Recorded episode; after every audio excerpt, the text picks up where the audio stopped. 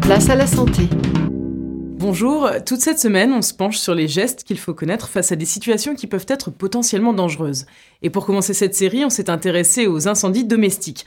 Un court-circuit qui met le feu, une cigarette qui tombe sur un canapé et s'embrase. Alors que faire? Écoutez la réponse de l'adjudant Arnaud Alombert, il est sapeur-pompier. Donc la priorité, c'est votre sécurité. Donc il faut voir si vous êtes face à un feu naissant, vous pouvez intervenir au niveau du feu.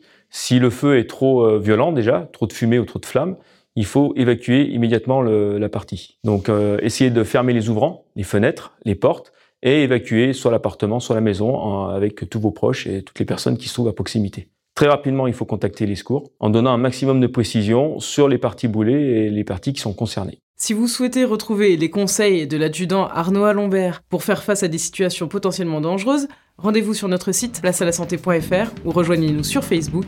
À demain.